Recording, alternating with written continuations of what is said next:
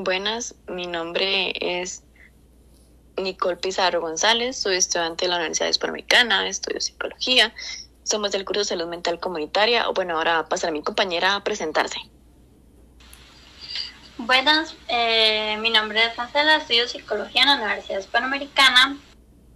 Como dijo mi compañera, este podcast es basado en el curso de salud mental comunitaria con el objetivo de saber la experiencia convivida de los profesionales del área de salud durante el COVID-19, de saber cómo se sintieron, tanto física como mental. Y para eso tenemos invitados que se van a presentar. Buenas, mi nombre es Kimberly Herrera, soy médico en el servicio de emergencias del Hospital de Guapiles. Hola, mucho gusto. Buenas noches, mi nombre es Mariano González y soy médico de emergencias del Hospital de Guapiles también. Mucho gusto, Mariano. Este, mi compañera le va a hacer una preguntita. Ok, eh, bueno, mucho gusto primeramente. Este, y bueno, nos ha mencionado que son del hospital de Guapiles, ¿verdad? Este, en el hospital y general de ahí, ¿verdad? Correcto. Ok. ¿Cuánto tiempo llevan trabajando en ese hospital? Yo llevo aproximadamente siete años. Empecé en el 2014. Y yo empecé en el hospital de Guapiles en el año 2012, si no me recuerdo, si llevo nueve años trabajando ahí. Laboro en un segundo turno de dos de la tarde a 10 de la noche. Ok, y bueno, ¿de, ¿en qué área del hospital trabajan? Eh, en el servicio de emergencias. He trabajado en otras áreas, pero en el tiempo de la pandemia solo he trabajado en el servicio de emergencias. Ya que mencionaste este, lo de la pandemia, ¿verdad? Al inicio, cuando empezó el primer caso, en caso en el hospital, ¿cómo fue su, su experiencia con el primer caso?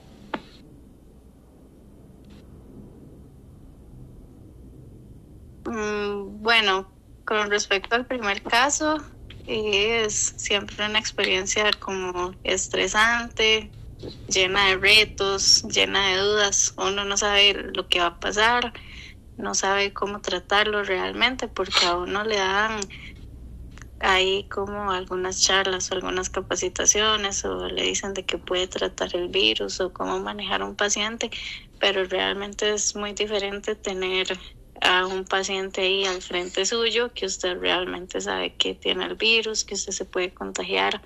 Entonces sí es una situación bastante estresante que uno en principio tal vez no sabe manejar de la mejor forma, pero siempre hay que sacar el, profe- el profesionalismo a, a flote. Claro. ¿Y Mariano? ¿Cómo fue la experiencia con el primer caso? Mira, al inicio de la pandemia todo es como un reto, lo que se tiene que abordar en un servicio de emergencias, ya que es un manejo integral y global y es multidisciplinario.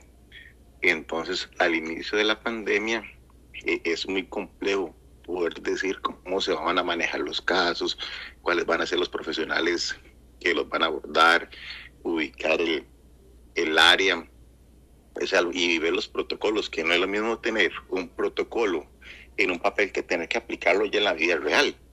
Y entonces al inicio los primeros casos sí fueron un poquito más complicados, como todo proceso, que hay que irlo abordando. Sí, no estábamos acostumbrados a eso, ¿verdad? Fue como algo que llegó de repente, entonces me imagino que fue como un shock, a pesar de que ya estaban acostumbrados a, a eso, ¿verdad? A tener pacientes y todo así. Exactamente, porque tenemos algo que salió de repente y hay que aprender a manejarlo y está matando personas, está complicando los estados de salud de las personas, ya se empiezan a ocupar ventiladores, se ocupan camas, se ocupan UCIs, este, fuentes de oxígeno, se ocupa personal. Y aparte todo eso que uno menciona, viene el gran que es el como profesional aprender a manejar algo que relativamente es nuevo. Sí, y aparte, Di, también está como en riesgo eh, la salud de ustedes, ¿verdad? De que, uy, el cuidado de que no se contagien y todo así. Exactamente. E, esa es la otra parte que es un poco compleja, porque al principio existe el temor de que me estoy contagiando, que puedo llegar a contagiar a alguien, al menos yo tengo dos hijos, y usted dice, ¿será que me llevé el virus para mi casa? Los puedo contagiar, ya no puedo ver a mi mamá, ya no puedo ver a mis amigos, tengo que llegar a la casa, bañarme, dejar la ropa afuera. Eh, es un, un estrés increíble lo que se vive, más que al inicio como todo lo nuevo siempre genera un poco de tensión, un poco de temor sobre las complicaciones y repercusiones que pueda llevar a tener en, el estado de salud, tanto de uno como de los familiares. Entonces, ustedes podrían decir que básicamente sintieron mucha responsabilidad al inicio, cuando inició todo esto de la pandemia. Sí, sí, sí se siente bastante responsabilidad, como dice el compañero, uno siente la responsabilidad de proteger en primer lugar a la familia, de protegerse uno por posibles complicaciones y además de tener un buen manejo de pacientes. Es una enfermedad nueva que está saliendo, usted realmente no sabe cómo manejarla, todos los días los protocolos cambian, todos los días hay que leerse nuevas guías, nuevos manejos y usted sabe que está ahí con los pacientes, que si no los aborda de la mejor manera se van a complicar, que usted tiene que aprender y a la vez manejarlos como todo un experto para sacarlos adelante y tener también la responsabilidad de hacer bien las cosas para no complicarse uno, no complicar a la familia. Son muchas cosas las que uno carga encima, entonces claro, la responsabilidad es mucha. Em, ¿Sintieron presión de los mismos pacientes? Eh, sí, los pacientes al inicio también estaban muy aprensivos con respecto al tema. De hecho, los pacientes pensaban que ellos simplemente llegaban al servicio de emergencias, pedían la prueba y uno se las hacía simplemente porque sí o porque tal vez ellos pensaron que estuvieron en contacto, entonces querían descartar que tuvieran la enfermedad, se vuelven como muy aprensivos, muy exigentes y ellos buscan de uno inclusive cosas que no se les puede otorgar por los protocolos y para ellos es difícil entender que todo, que todo tiene un protocolo, una guía y entonces sí, a veces el manejo no es tan fácil. Entiendo. Este, ¿El hospital les brindó alguna charla para poder comprender la situación que estaba pasando? La responsabilidad que conllevaba todo esto. Sí, al inicio de la pandemia, el doctor Rodríguez, que fue el encargado de la unidad COVID, nos dio una charla, ¿verdad?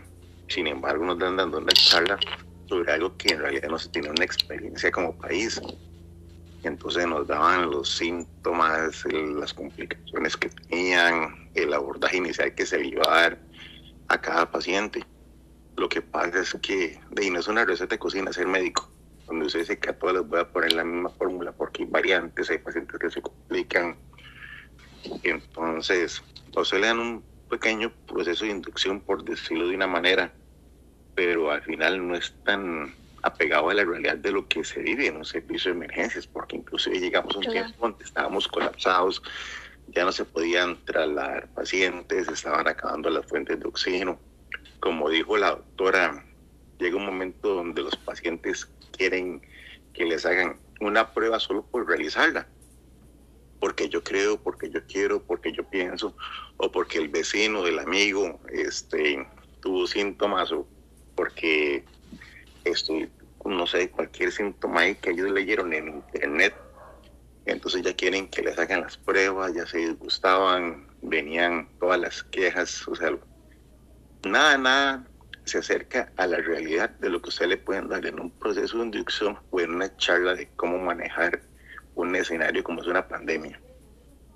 Y con respecto a lo de las charlas y los procesos de inducción, Bueno, también a un grupo de médicos del hospital, de enfermeros, de conductores de ambulancia, de terapistas respiratorios, nos entregaron ahí algún manual y nos hicieron una inducción y una charla con respecto a lo que es el traslado de pacientes COVID, porque nosotros a la hora en un área rural, pues no tenemos material de tanta complejidad como lo tienen otros hospitales centrales para manejar esos pacientes tan críticos. Entonces, eh, nos educaron en ese aspecto de trasladar pacientes de Guapiles a los diferentes hospitales de San José. Y este eso también conlleva a mucho estrés porque no es lo mismo que a usted lo monten en una ambulancia fingiendo que lleva un paciente COVID y usted sabe que se pone todo ese equipo con el calor que hace, usted tiene que ponerse un kimono de plástico, una careta que le cubre por completo el rostro, unos lentes que le tallan demasiado la cabeza, usted va todo el camino con dolor, con calor, no para de sudar, lo único que quiere es agua, pero en fin, usted dice, ay sí, solo es una práctica pero otra cosa es, como te digo, tener un paciente real que usted sabe que es como una bombita de tiempo, que usted hace cualquier cosa mal en ese traslado y usted probablemente salga contagiado. Claro. Eh, bueno, ¿y cuáles fueron las principales razones que usted considera que, aumentó su estrés? Así como que eh, diga, eh, estos fueron los principales que, que usted colectó, digamos, de estrés? Bueno, mucho la presión de la gente. Como te digo, la gente está muy estresada. Para nadie es un secreto que al principio a la gente las noticias y todo lo que se veía en televisión, en internet, les provocó mucho miedo. Entonces ellos llegaban a buscar todas las respuestas y todas las soluciones. Eh, también la parte, como te expliqué, de los traslados, esa condición no es sencilla. El siempre pensar ahí que usted está expuesto a una enfermedad que en muchas ocasiones puede ser mortal y usted dice, ¿será que me contagié? ¿Será que me va a ir bien? ¿Será que me va a ir mal? Uno realmente no sabe en general cómo está su estado de salud y siempre está ahí con esa duda y esa zozobra de cómo ir al día a día. Claro, eh, el, el estrés que sintieron les llegó a afectar este la parte la parte personal, su vida personal en la familia, en el hogar. Claro que sí, y porque el estrés que se vive, como le digo, en un servicio de emergencia, donde se está cara a cara con la pandemia, va a cambiar su vida totalmente. Uno a veces quiere salir loco de ahí Empecemos porque al inicio los pacientes, o la gran mayoría, por el temor de que yo me contagié, ellos lo ven como un acto de irresponsabilidad o que la gente los va a criticar y sobre todo que la gente los va a, señalar. Inclusive a una señora que dio positiva en un barrio que no vamos a mencionar, donde los vecinos se dieron cuenta que ella era positiva, y le apedrearon la casa para que se fueran de ahí. Entonces, imagínense la tensión que vive un servicio de emergencias viendo todo lo que sucede. Entonces, ¿qué conllevaba esto? De que los pacientes empezaran a mentir para evitar ser señalados o ser juzgados. Entonces, es decir, el paciente llegaba a consultar por un dolor abdominal y el paciente ocultaba que había estado con pacientes positivos, él ocultaba que tenía orden sanitaria, él ocultaba que tenía síntomas respiratorios entonces ya uno cuando se da cuenta, era que lo llamaba el Ministerio de Salud o la Medicina Laboral a decirle que uno había atendido un paciente que estaba positivo y que tenían que aislarlo. Entonces, puña, me van a aislar, tengo que estar 14 días este, en cuarentena en mi casa, no puedes ver a, al menos yo tengo dos hijos, no podía estar con ellos, no podía ir a ver a mi mamá, al principio también de usted dice, puña, tengo que ir a comprar alimentos, tengo que hacer mandados que no puedo hacer. O sea, su vida cambia totalmente. Y usted vive en esa zozobra. Y usted dice, ¿será que estoy infectado? ¿Será que alguien me mintió? ¿Me van a retrasar el pago? ¿No va a tener cómo cubrir las necesidades? Entonces sí, uno en ocasiones desea volverse loco. Ok, bueno, y ustedes nos han confirmado que han estado sintiendo mucho estrés, ¿verdad? Al inicio de esta pandemia. Eh, bueno, sabemos, ok, mentalmente cómo se sientan, pero ¿y físicamente cómo se han estado sintiendo? Bueno, evidentemente el estrés siempre va a afectar la parte emocional y física. A nivel de la parte física, uno sí se siente muy agotado. Tal vez las horas de sueño no son las más adecuadas, entonces uno siempre anda cansado, le duele la cabeza, no tiene el mejor apetito, siempre pasa pensando y pensando en qué podrá pasar, entonces eso sí afectó mucho. Sí, claro, incluso los tiempos de alimentación de, de nosotros se ven muy, muy, muy interrumpidos, porque al menos la doctora llevó la capacitación de traslados COVID. Entonces, decir que se va a trasladar un paciente implica que se dura aproximadamente seis horas, porque hay que ponerse el equipo, alistar el paciente, trasladarlo y entregarlo al centro hospitalario que lo acepte. Luego tienen que bañarse, desinfectar toda la ambulancia. Entonces ya usted ve que si el traslado salió a las 10 de la noche, ya no dormiste, ya no cenaste, y si sale temprano no almorzaste, no tomaste café, y ese es el temor, ¿verdad? Que si me quité mal el equipo, que si me infecté, entonces viene el insomnio, vienen muchos problemas inclusive con la pareja, porque si yo voy a verla y ella está infectada, o yo estoy infectado, entonces sí, sí, eh, los cambios físicos son increíbles.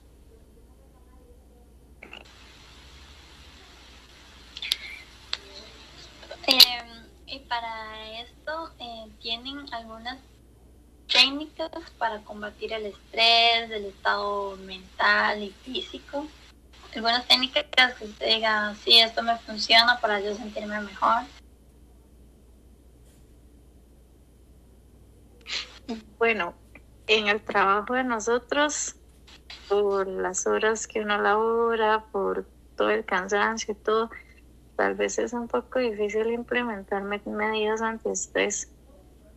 Tal vez ocasionalmente uno hace un poco de ejercicio o se pone a hacer otras cosas como ver películas en la casa, Mm, hace jardinería, no sé, cualquier cosa ahí que aparezca, que lo saque a uno del ambiente laboral es adecuado. Pero como los usuarios cuesta un mundo. La mejor técnica es apagar el teléfono, pero no, no nos dejan porque estamos en pandemia. Pero no, es, es casi que imposible poder tener alguna técnica, porque como le digo, yo trabajo en un segundo turno, hago traslados después de las 10 de la noche y se realizan guardias los fines de semana. Así que prácticamente uno puede decir que el único día libre va a ser el domingo. Y cuando se empezó a trabajar el sábado a las 7 de la mañana y sale el domingo a las 7 de la mañana, o sea, una jornada de 24 horas, usted llega el domingo y lo que quiere es dormir. Así que no, no tenemos una técnica así muy muy específica para combatir el estrés. Y si le sumamos que el domingo falta personal porque en su momento tuvieron que aislarlo o se incapacitan, entonces no se puede dejar un servicio emergente descubierto. Entonces muchas veces toca doblar turnos o inclusive trabajar los, los domingos. Sí. Ok, bueno, ahora vamos a mencionarles como algunas técnicas de control del estrés. Sé que quizás es difícil a veces ponerlas en práctica, ¿verdad? Pero bueno, se podría intentar. O sea, por ejemplo, como ejercicio físico, como mencionas, podrías estar muy cansado un domingo, pero bien podrías sacar una hora, tratar de hacer ejercicio, ¿verdad? Porque eso te ayudaría a controlar un poquito el estrés, ¿verdad? El, el estrés que vas a seguir teniendo. O, por ejemplo, tener una dieta equilibrada.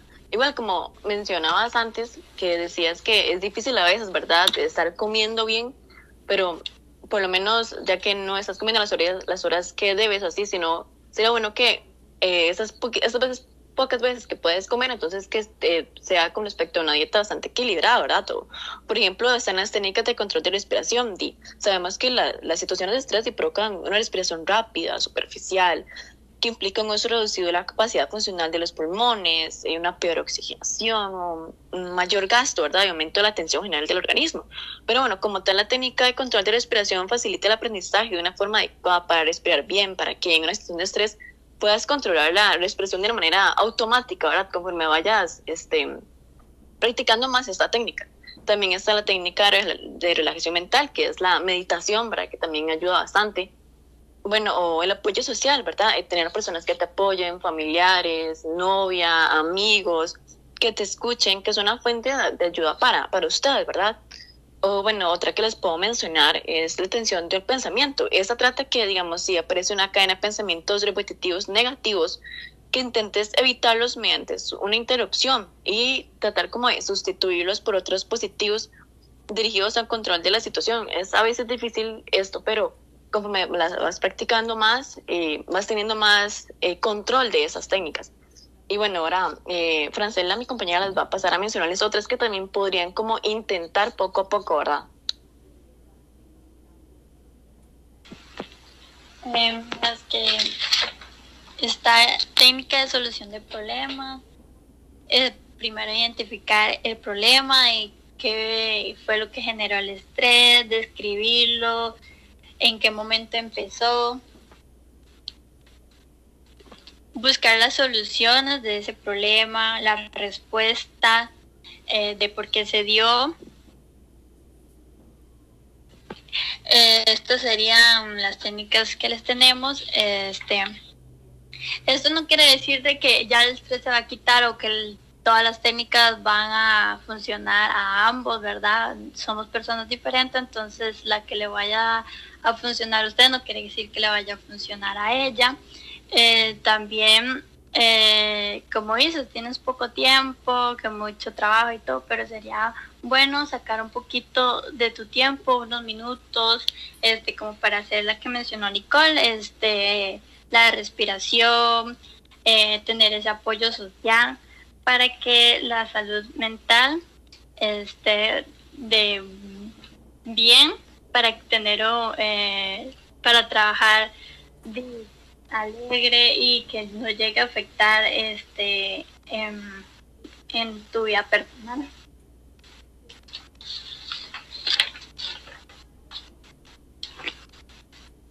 Y bueno, fue un gusto tenerles por acá, ahora gracias por ayudarnos.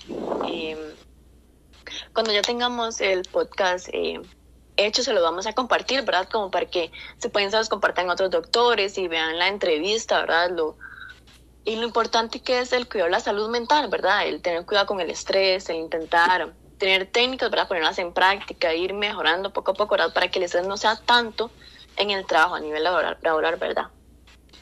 Gracias por eh, contarnos sus experiencias, ¿verdad? A veces las personas creemos que es un trabajo fácil, de que, ay, sí, atiende un paciente y listo, pero no, no sabemos lo que está en realidad, este, y con esto queremos decirle a la gente que no presionen tanto, de que eh, consideremos, ¿verdad?, de que no es un trabajo fácil, de que tanto como usted tiene, esas personas tienen, este, prisa, estrés y todo, ustedes también. Eh, gracias por contarnos sus experiencias.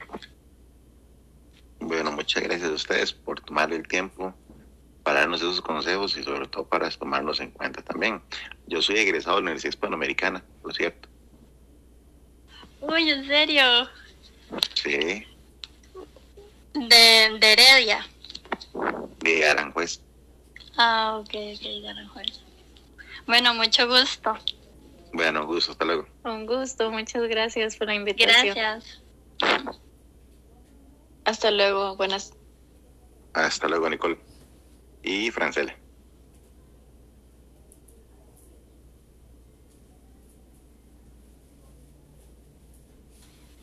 Bueno, Nico, este, como podemos ver en todo lo que ellos nos contaron, este, se puede ver que hay una presión social. En esto, ¿en qué me baso? Cuando ellos dijeron que la gente escondía lo que ellos tenían, ¿por qué? Por el miedo de que los discrimina, que hubiese discriminación.